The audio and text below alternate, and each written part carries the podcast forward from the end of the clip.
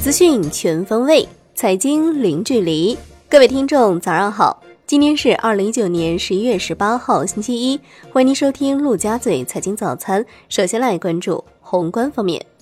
十一月十六号上午，中共中央政治局委员、国务院副总理、中美全面经济对话中方牵头人刘鹤应约与美国贸易代表莱特希泽、财政部长姆努钦通话。双方围绕第一阶段协议的各自核心关切进行了建设性的讨论，并将继续保持密切交流。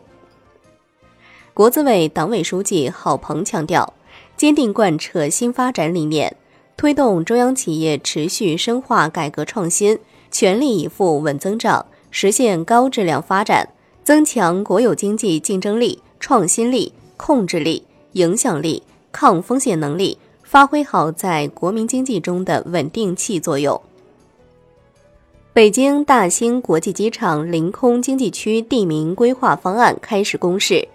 拟命名区域为临空经济区所确定的北京部分五十平方公里范围，包括规划范围内的一百八十六条道路。公示期是三十天。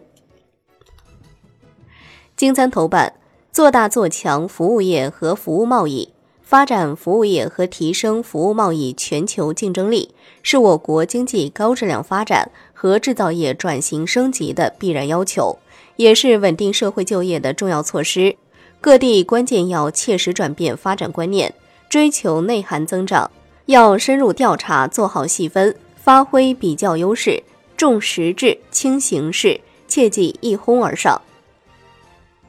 来关注国内股市，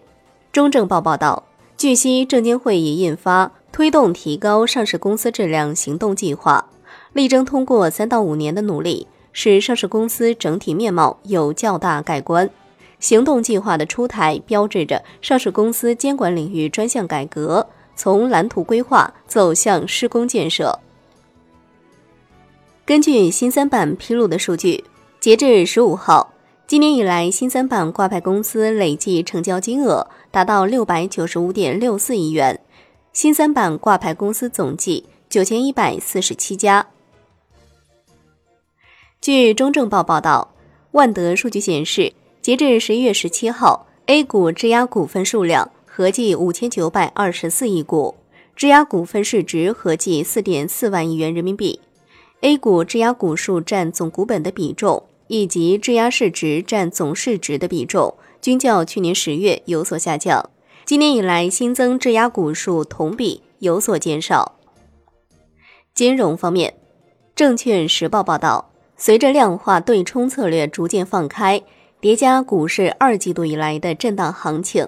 多家基金公司旗下量化对冲基金实现规模和业绩双丰收，未来将加大对该类型产品的布局力度。万德数据显示，截至今年三季度末，市场上十八只量化对冲基金总规模七十三点三九亿元，年内增幅达到百分之五十八点一五。楼市方面，据金参报道，有专家表示，金九不金之后，银十成色也明显不足，全国房价整体上行的压力已经偏弱，众多房企采取以价换量方式拉动销售。在拉动全国销售面积十月同比微增的同时，对于房价也同步产生下拉作用。热点城市依然存在，但难掩整体市场走弱的大趋势。产业方面，中国官方近日公布的多项数据显示，猪肉价格已止涨回落，保供稳价的政策组合拳效果显现。农业农村部部长韩长赋表示，进入十一月以来。生猪和猪肉价格开始回落，未来随着扶持政策进一步落实落地，生猪生产一定会逐步恢复。我国非洲猪瘟病毒科研攻关取得重要进展，科学家团队成功分离国内生猪生产中发现的非洲猪瘟病毒流行株，采用冷冻电镜单颗粒三维重构的方法，首次解析了非洲猪瘟病毒全颗粒的三维结构。为防治非洲猪瘟的新型疫苗开发创造条件。海外方面，美联储戴利表示，疲软的通胀给美联储提供了保持低借贷成本的回旋余地，有助于吸引更多人进入劳动力市场。来关注国际股市，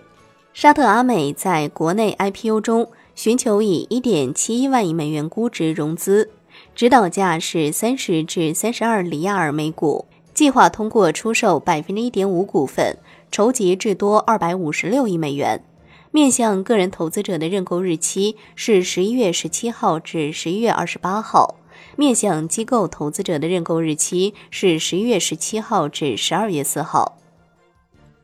波音公司正在向美国联邦航空管理局施加压力，要求其加快批准七三七 MAX 喷气式飞机复飞许可。相关负责人证实了这一消息。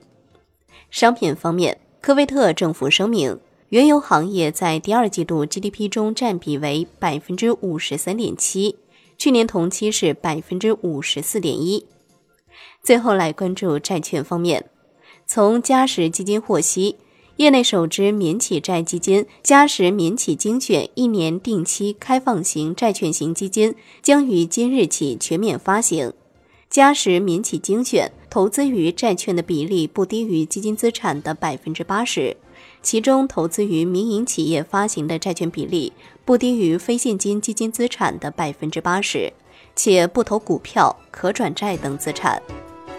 好的，以上就是今天陆家嘴财经早餐的精华内容，感谢您的收听，我是夏天，下期再见喽。